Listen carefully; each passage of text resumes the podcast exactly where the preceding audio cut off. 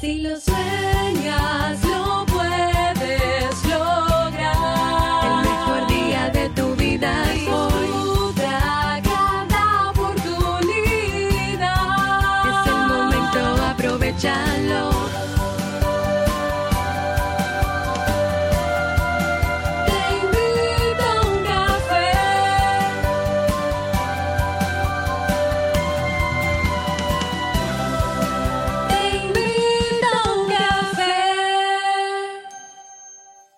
ahora contigo, Robert Sasuki, consultor en desarrollo humano y emprendimiento.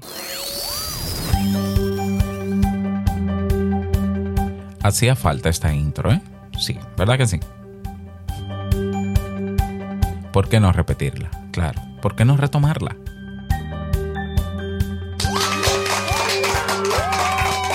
Hola, ¿qué tal estás? Bienvenido, bienvenida a este nuevo episodio de Te invito a un café, episodio 1441.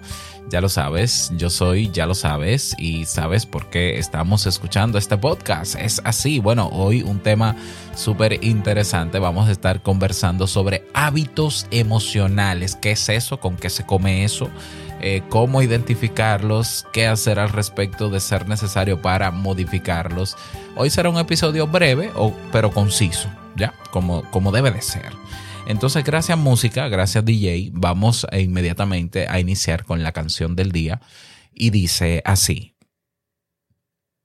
Y espero que no se me olvide editarlo y colocar la canción del día. Bien, ahí lo tienes. Ah, A empezar la semana con energía. Vamos a dar inicio al tema central de este episodio, que tiene que ver, porque no le he puesto título todavía, pero tiene que ver con eh, los hábitos emocionales. Y quizás es algo que no has pensado nunca, pero así como tenemos hábitos de comportamiento, así como también tenemos hábitos de pensamiento, de los cuales he hablado en alguna ocasión en este podcast, pues así también tenemos hábitos emocionales. ¿Qué es esto? ¿Cómo nos condiciona? ¿Qué hacer al respecto? Vamos a conversar sobre todo esto. Y así mismo ritmo. Si te preguntan por tus hábitos, probablemente tú puedes examinar tu rutina y contestar, ¿no? Y tú decir, bueno, mi hábito de mis hábitos eh, cotidianos de lunes a viernes eh, son los siguientes. En la mañana me levanto a tal hora aproximadamente. Lo primero que hago es tal cosa, me bebo el cafecito a tal hora. Si hago ejercicio lo hago a tal hora. Si leo lo hago a tal hora. Ahora, si te preguntasen cuáles son tus hábitos de eh, eh, tus hábitos emocionales, ¿serías tú capaz de identificar con la misma precisión esos hábitos?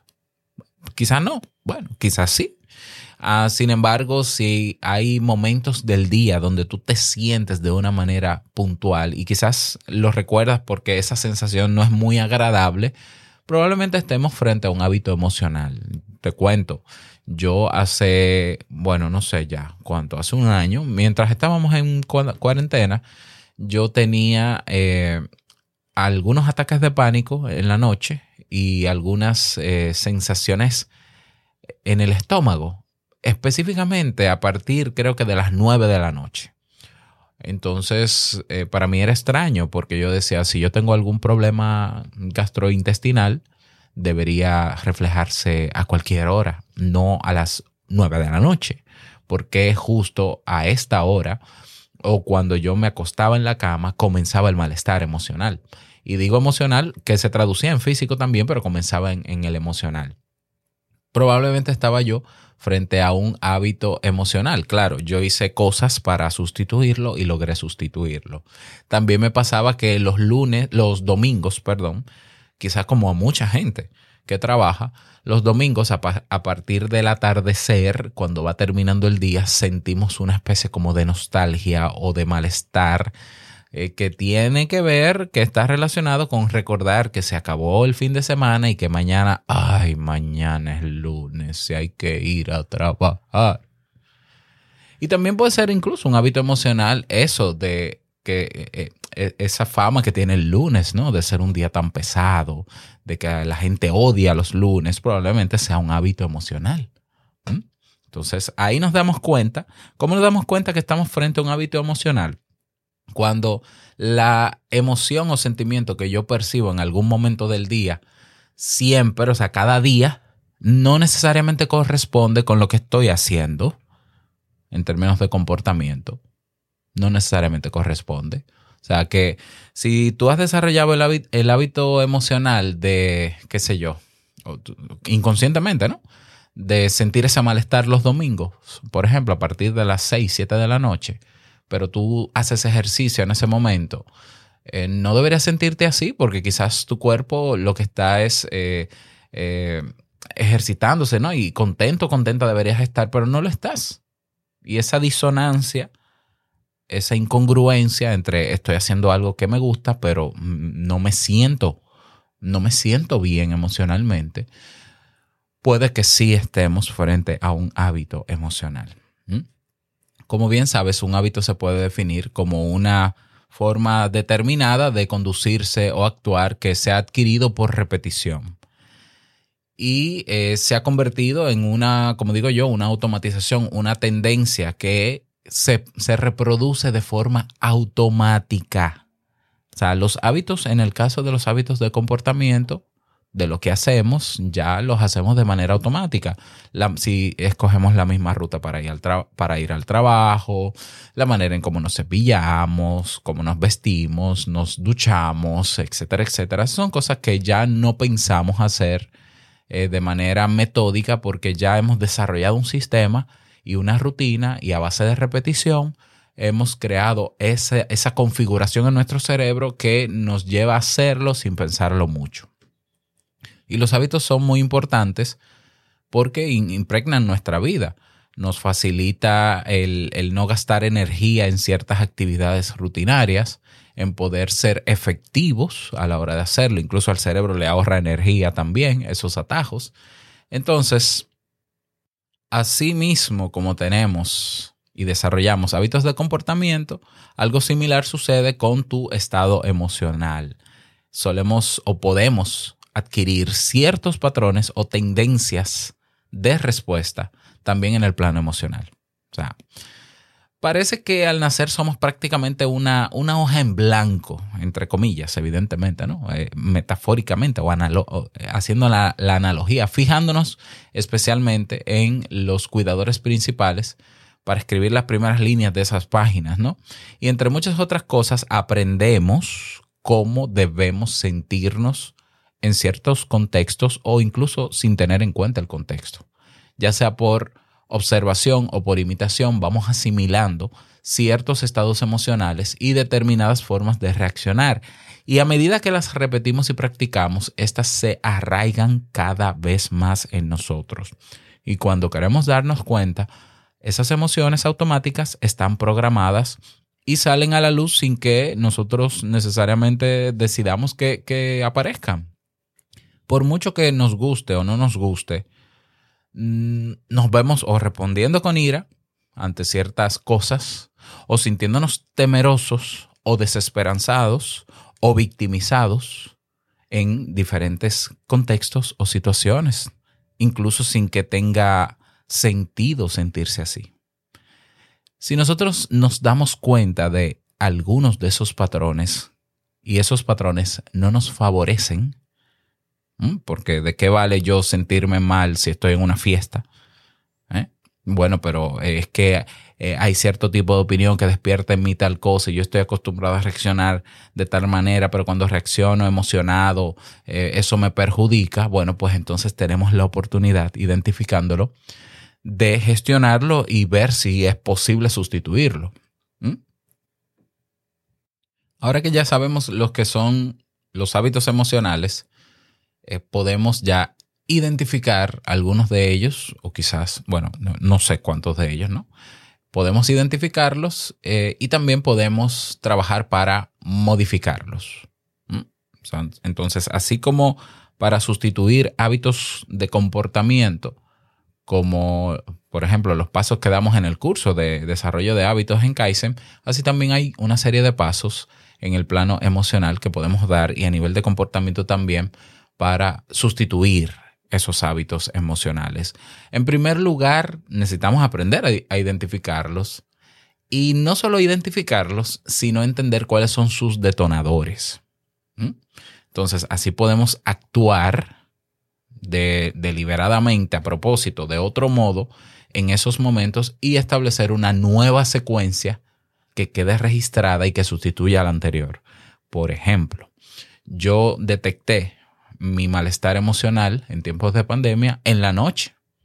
Entonces, ¿qué yo hice? Yo hice un listado de qué es lo que yo hago en las noches, cuál es la rutina que yo sigo a nivel de comportamiento, que cuando yo toco la cama me comienza el malestar que, se me activa, ¿no?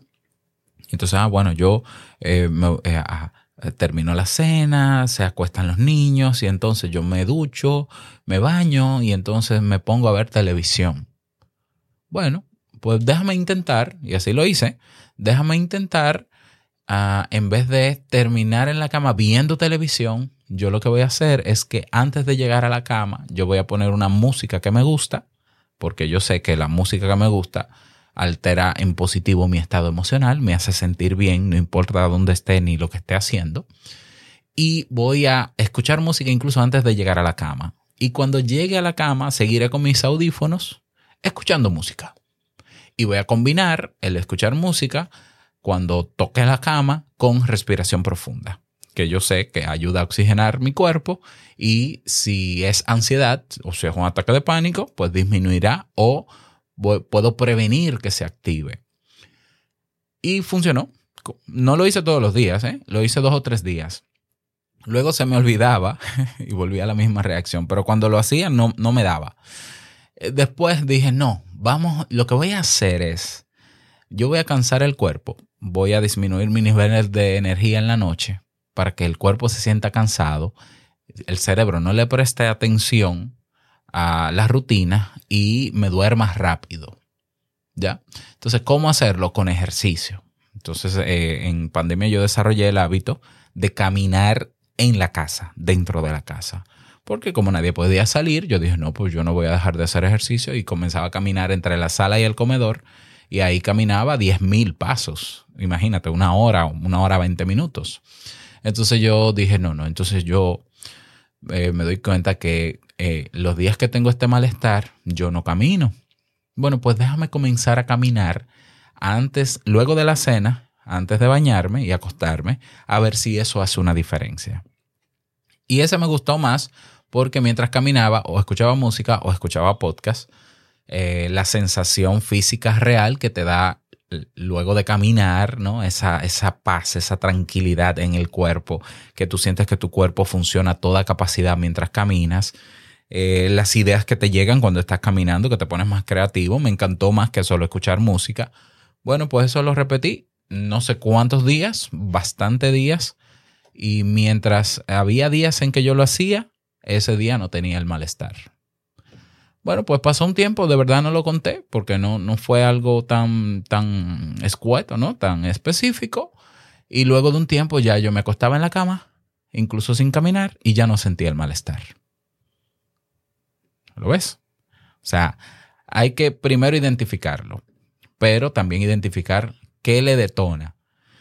El día, el lunes, el lunes es, eh, el hecho de que sea lunes detona en ti esa pereza o ese malestar porque tú no quieres trabajar donde trabajas, donde estás, lo fácil, lo, ideal, mejor dicho, sería, ay, cambia de trabajo. eso no es tan fácil. Ya, eso no es tan fácil. Ah, pues ponte a buscar trabajo. Bueno, sí, ponte a buscar trabajo, alguno que te guste, pero yo diría, como tienes que enfrentarte cada lunes a esa realidad, pues entonces los lunes al levantarte o cerca de cuando te levantes, la primera actividad que tú vas a realizar, que sea una actividad placentera para ti. Pero que sea una actividad placentera que tú puedas preparar desde el domingo incluso. ¿Para qué? Para que el domingo en la noche te acuestes con ansiedad positiva de esperar que llegue el lunes para hacer esa actividad placentera antes de irte al trabajo. Entonces, ¿te gusta hacer ejercicio? Haz ejercicio los lunes antes de ir al trabajo. ¿Te gusta escribir? Hazlo antes del trabajo. ¿Te gusta leer? También tu cafecito, levántate un poquito más temprano, aunque te levantes con sueño, agotado físicamente y demás. Pero la idea es que tu cerebro sepa que desde que tú te levantas viene algo bueno, sobre todo los lunes. Y probablemente ya no veas los lunes de la misma manera y probablemente en vez de sentir los domingos en la noche esa nostalgia de, ay, mañana es lunes, no puede ser, tu cerebro diga, ay, qué bueno que es lunes, porque los lunes específicamente yo hago tal cosa. Y eso cambiará tu emoción por una mejor, más agradable y te permitirá salir de ese, de ese hábito. Entonces, hay preguntas que te pueden ayudar tanto a identificarlo como a, sustituirlo, ¿no? ¿Cuál, ¿Cuál ha sido tu estado de ánimo predominante el último día, o en el último mes, o en el último año? ¿Cuáles son tus reacciones típicas ante determinadas situaciones? Por ejemplo, eh, hay personas que no se dan cuenta, por ejemplo, que cuando se ponen a hablar de temas de enfermedades, luego tienen reacciones fisiológicas en el cuerpo. ¿Ya? porque de alguna manera su cerebro se enfoca en temas de enfermedad y su cerebro se pone pendiente a si tengo algún dolor. Y entonces si tengo un dolor me siento preocupado.